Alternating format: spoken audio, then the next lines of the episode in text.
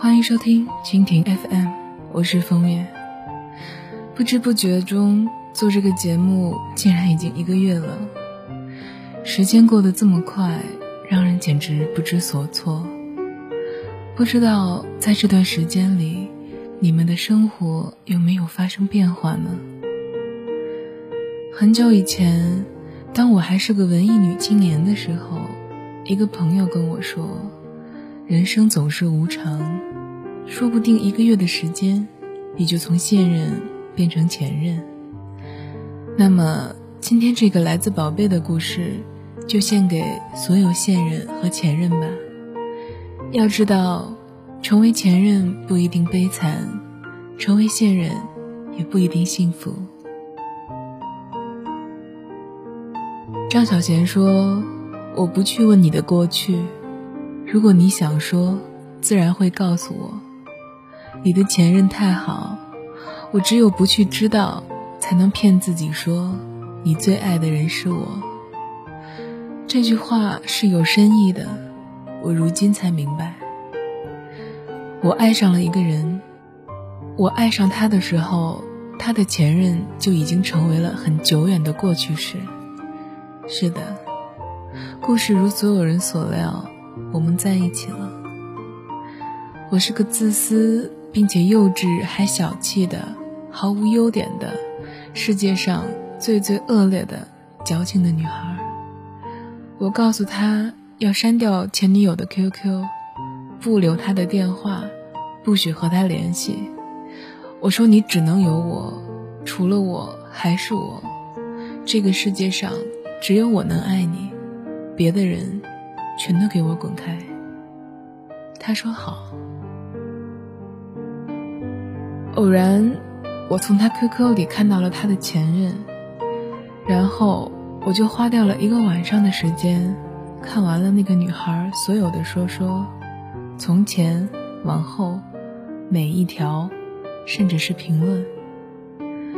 我们恋爱的一年里，他给我的回复十个手指都数得过来，而对他的前任，他可以回复每一条状态，并且亲昵的叫对方“亲爱的，老婆，小傻瓜”。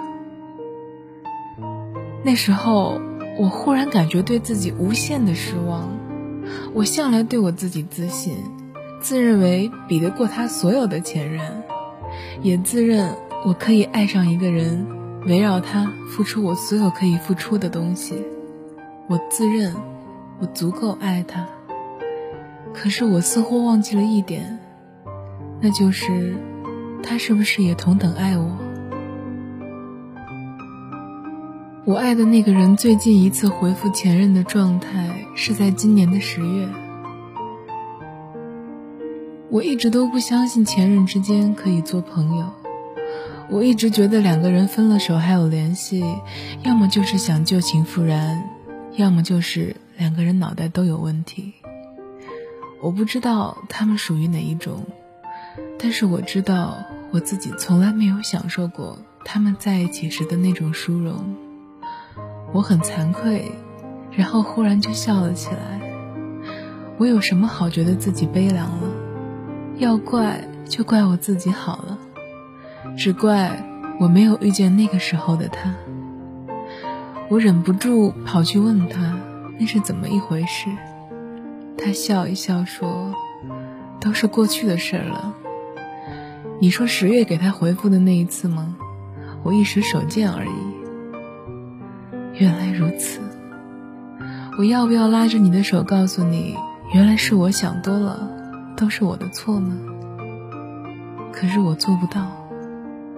我想冷静地告诉他，其实所有的理由都站不住脚，要么你脑袋有问题，要么其实他才是你最爱的那一个，而我，再努力到什么时候，也不可能超越前人。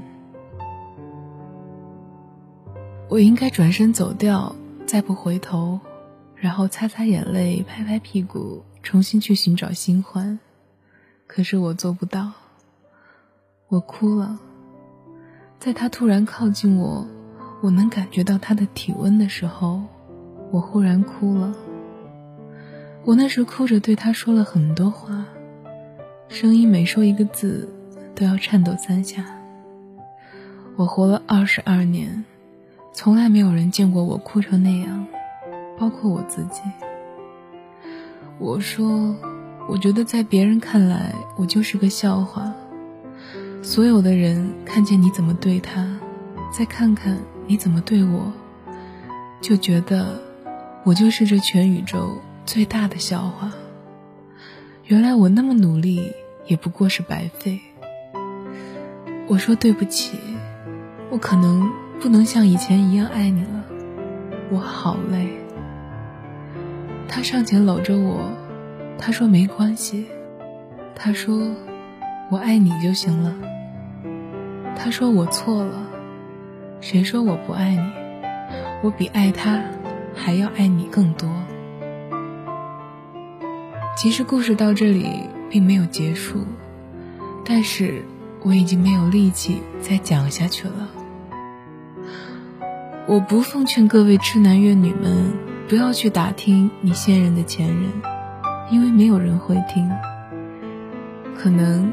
前任就是一道不能揭开的伤疤，不是他的，而是你的。那道伤疤也许不是马上就会出现，但是它会牢牢长在岁月的长河里。我爱上的那个男人呢？直到现在，我依然觉得我不输给你的前任，但是我愿意认输。不是我承认我败下阵来。而是我愿意变成一个独立自主、不再无休止的为了这些小事和你争吵的人。